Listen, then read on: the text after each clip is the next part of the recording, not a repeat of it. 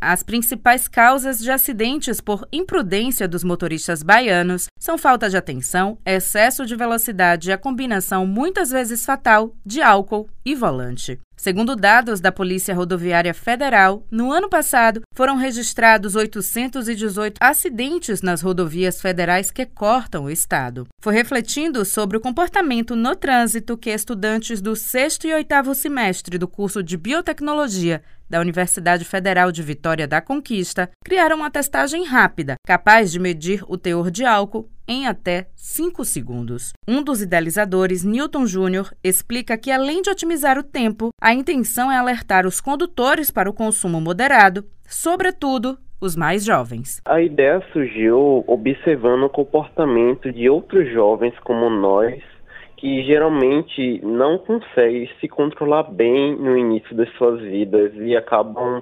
extrapolando os limites do consumo de álcool.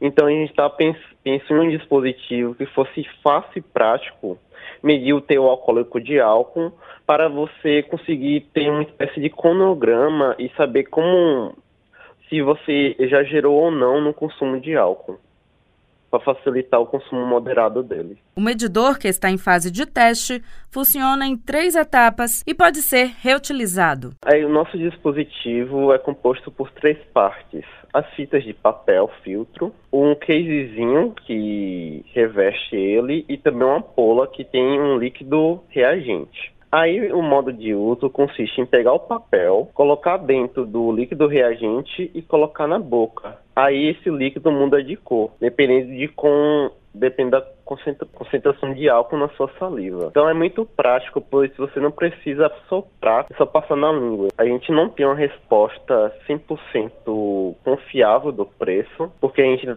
ainda está na fase de teste e prototipagem, mas a gente espera ter um preço entre 10 a 20 reais, sendo oito usos.